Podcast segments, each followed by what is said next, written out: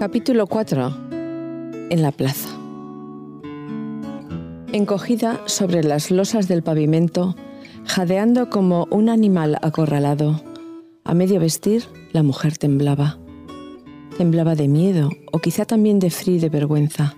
En torno suyo veía cerrarse el grupo de los que la habían arrastrado hasta la plaza del templo. Un círculo de acusadores, de codazos cómplices y de risas crueles. ¿Por qué la habían arrancado de su cama y la habían traído hasta allí? ¿Por qué esa traición repentina de quienes se llamaban sus amigos? ¿Y por qué llevaban piedras? En su memoria se volcaban como bocanadas amargas los recuerdos de su vida echada a perder, el remordimiento de sus infidelidades, la repugnancia de haberse entregado a los caprichos de quienes no amaba, el rencor de saberse utilizada por quienes decían amarla, la herida abierta de tantas vejaciones, el repetido fracaso en sus intentos por escapar de aquel infierno. Nadie había creído en sus nostalgias de pureza, nadie le había dado una oportunidad. Entre todos habían terminado de hundirla en aquel lodazal sin orillas donde se debatía a solas sin poder salir. En la incertidumbre de aquel momento su vida desfilaba vertiginosa en su mente como una pesadilla. Todo había empezado con aquella rebeldía loca de su juventud, cuando cayó en la trampa de creer viables todos sus sueños. En su ignorancia había sucumbido, como tantos jóvenes, a la eterna y banal atracción de lo prohibido. La intensidad del placer había buscado nuevas sensaciones que la evadiesen de la insatisfacción de su vida. Nuevas emociones, nuevos encuentros que llenasen su vacío interior y ahí estaban sus logros. Nadie, nada le había aportado nunca la felicidad anhelada. Una voz disfrazada de santidad, ofendida, la acusaba, casi a gritos para que todos la oyeran. Esta mujer acaba de ser sorprendida en el acto mismo de adulterio. Moisés, en la ley, nos tiene mandado apedrear a las tales. ¿Tú qué dices de esto? Las palabras le caían como latigazos y la hacían estremecer. ¿Apedreada? ¿Iba a terminar así la grotesca ironía de su vida? Había buscado libertad y solo había encontrado servidumbre. Había necesitado amor y solo había conseguido sexo había querido amigos y solo habían aparecido cómplices o verdugos. Había deseado sobre todo felicidad y no había logrado más que acelerar su destrucción. Ese era el balance de su fracaso. Si fuera posible borrar el pasado y acabar de una vez con aquella vida o con la vida a secas. Fue entonces cuando descubrió ante quién la acusaban. Era un joven maestro al que había escuchado varias veces escondida entre el gentío un hombre diferente a todos, que predicaba el amor y el perdón. Lo llamaban Jesús de Nazaret. Atisbando a través de sus cabellos, la mujer constató que en medio de aquella jauría de ojos al acecho, él no la miraba.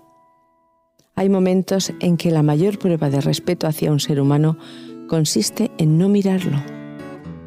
Todo el respeto del mundo se escondía para ella tras aquellos ojos bajos, fijos en el suelo. Los signos que escribía en el polvo se le antojaban a la mujer un admirable pretexto para no levantar la mirada hacia ella.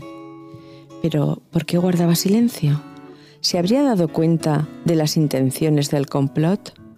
Porque evidentemente lo que movía a aquellos hombres a procesar a esa mujer no era ni su sentido de la moralidad ni el respeto a la ley. La acusada era un cebo para cazar al juez. El odio de sus adversarios se disfrazaba de halago para conseguir sus fines y asegurarse mejor la venganza. Puesto que el nuevo maestro se erigía en abogado de los pecadores, lo empujaban ahora a pronunciarse como juez para ver hasta dónde era capaz de llegar en un caso como este, para ellos tan delictivo como manifiesto. Se trataba ante todo de ponerlo en contradicción con la ley de Moisés, su código de referencia irrefutable. Si el joven predicador mantenía, como era de esperar, sus tesis de comprensión y misericordia, les resultaría fácil desenmascarar públicamente lo subversivo de su posición. Al negarse a apoyar el castigo reglamentario, su rechazo de los sagrados cánones sería tan flagrante que con toda facilidad podrían soliviantar contra él por sacrilegio e impío no solo a las autoridades religiosas, sino incluso a la opinión pública. Si por alguna razón improbable consentía en la aplicación de la pena establecida, el resultado sería aún peor. Se pondría en contradicción evidente con sus propias enseñanzas sobre la compasión y el perdón. De este modo, no solo su predicación perdería toda credibilidad, sino que además sería denunciado ante el Sanedrín y las autoridades romanas por atreverse a pronunciar una sentencia de muerte sin estar legalmente autorizado a ello. Los acusadores iban preparados para ejecutar la condena en el acto y atraparlo sin escapatoria posible. La trampa estaba bien tendida. Jesús tenía que sopesar sus alternativas. Si se negaba a pronunciarse sería acusado de cobarde o de incoherente. Si, por el contrario, entraba en el conflicto jurídico al que lo estaban incitando sus oponentes y conseguía soslayar sus trampas, podía hacer recaer sobre ellos el daño que intentaban acusarle eh, denunciándolos. Si se negaba a pronunciarse sería acusado de cobarde o de incoherente. Si por el contrario entraba en el conflicto jurídico al que lo estaban incitando sus oponentes y conseguía soslayar sus trampas, podía hacer recaer sobre ellos el daño que intentaban causarle denunciándolos, a su vez por ilegalidad. Según el Código Penal vigente, dos irregularidades flagrantes jugaban a su favor. Primera, solo el marido burlado tenía potestad para denunciar la infidelidad de su mujer. Segunda, la ley exigía que tanto la adúltera como su amante fuesen apedreados juntos. Ambas razones le hubieran bastado para desenmascarar la venalidad e incompetencia de los acusadores, poniéndolos así en una situación harto embarazosa. Pero Jesús prefirió renunciar a ese éxito fácil. Desplazando el asunto a otro nivel, se decantó por una opción mejor. En lugar de defender una idea, defendería a una persona. Al juzgar a la mujer, los fariseos se situaban en posición de superioridad moral sobre ella. Pero como no tenían autoridad para acusarla, ni en nombre de la ley, ni en el de la virtud personal, le estaban dando pie a Jesús para pasar la cuestión del plano jurídico al moral, desde el cual podía, con relativa facilidad, sorprenderlos en falta y desconcertarlos sin necesidad de implicarse jurídicamente. La ley prescribía que en un apedreamiento los testigos del caso fuesen los primeros en aplicar la sentencia, seguidos de los demás voluntarios, a condición de que sobre ellos no hubiese sospecha de complicidad ni de haber cometido nunca el tipo de delito que se quería castigar. Así, dirigiéndose resueltamente a los más exaltados, les dijo, El que esté libre de faltas, que arroje contra ella la primera piedra. Y volviéndose a agachar, siguió escribiendo en el suelo. Un molesto silencio se extendió por el grupo. La mujer que se había escondido un momento, esperando el primer golpe, se relajaba ahora, como resignada a su suerte, deseando acabar cuanto antes con su tortura. La tensión seguía aumentando. Irritados por el mutismo de Jesús, algunos hombres se acercaron a mirar lo que escribía, y lo que vieron fue suficiente para hacerle soltar las piedras. Temblando, unos de rabia y de vergüenza por lo que había escrito, otros de miedo por lo que podría escribir, todos se apresuraron a desaparecer, dejando solos a la acusada y a su juez. De este modo inesperado, sin oponerse a la autoridad de la ley, sin enzarzarse en ninguna polémica jurídica, con unas simples palabras escritas en la arena, Jesús conseguía detener la maldad de aquellos hombres y salvar la vida de una mujer. Cuando se enderezó por fin, ella lo miraba asombrada, sin saber qué esperar. Él le tendió la mano para ayudarla a levantarse y le dijo casi sonriendo, ¿Dónde están los que te acusaban? ¿Ninguno te ha condenado? Ella miró alrededor deslumbrada por la luz matinal y no viendo más que piedras sobre el mármol en una plaza vacía, sin apenas creerlo, respondió, Señor, ninguno. Entonces Jesús le dijo las palabras más sorprendentes que había escuchado en su vida. Vete y no peques más. Yo tampoco te condeno.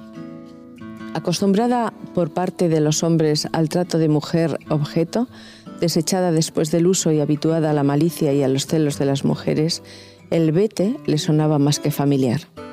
Lo de no peques más también lo había oído cientos de veces, en muy diferentes formas, desde los continuos reproches de los suyos hasta los furibundos sermones de los sacerdotes. Pero yo no te condeno. Eso no se lo habían dicho nunca. Tampoco nadie le había hablado jamás en aquel tono. Por primera vez se encontraba ante alguien que no la juzgaba, ni la codiciaba, ni la humillaba, que se compadecía de sus errores, comprendía su lucha, creía en su arrepentimiento y le ayudaba a aceptar su perdón. La voz de aquel hombre resonaba en sus oídos como música del cielo. Era como un bálsamo sobre sus heridas, como un llamado a la esperanza, como una promesa de salvación. En aquel momento supo que para ella empezaba una vida nueva. Envuelta en el fulgor de una plaza resplandeciente de blancura, se sentía transformada, liberada, pura, en paz con Dios, feliz por fin. La mujer se alejó lentamente, sabiendo que volvería muy pronto y que ya nunca podría separarse de quien le había devuelto en aquel singular encuentro su dignidad y su honor. La voz de aquel hombre resonaba en sus oídos como música del cielo. Era como un bálsamo sobre sus heridas, como un llamado a la esperanza, como una promesa de salvación. En aquel momento, supo que para ella empezaba una nueva vida, Envuelta en el fulgor de una plaza resplandeciente de blancura, se sentía transformada, liberada, pura, en paz con Dios, feliz por fin. La mujer se alejó lentamente sabiendo que volvería muy pronto y que ya nunca podría separarse de quien le había devuelto en aquel singular encuentro su dignidad y su honor. Y así, sabiendo que todo ser humano necesita más amor del que merece, por el simple método de la comprensión y del respeto absoluto, Jesús descubría tesoros ocultos en corazones, algunos tan de saldo como los nuestros.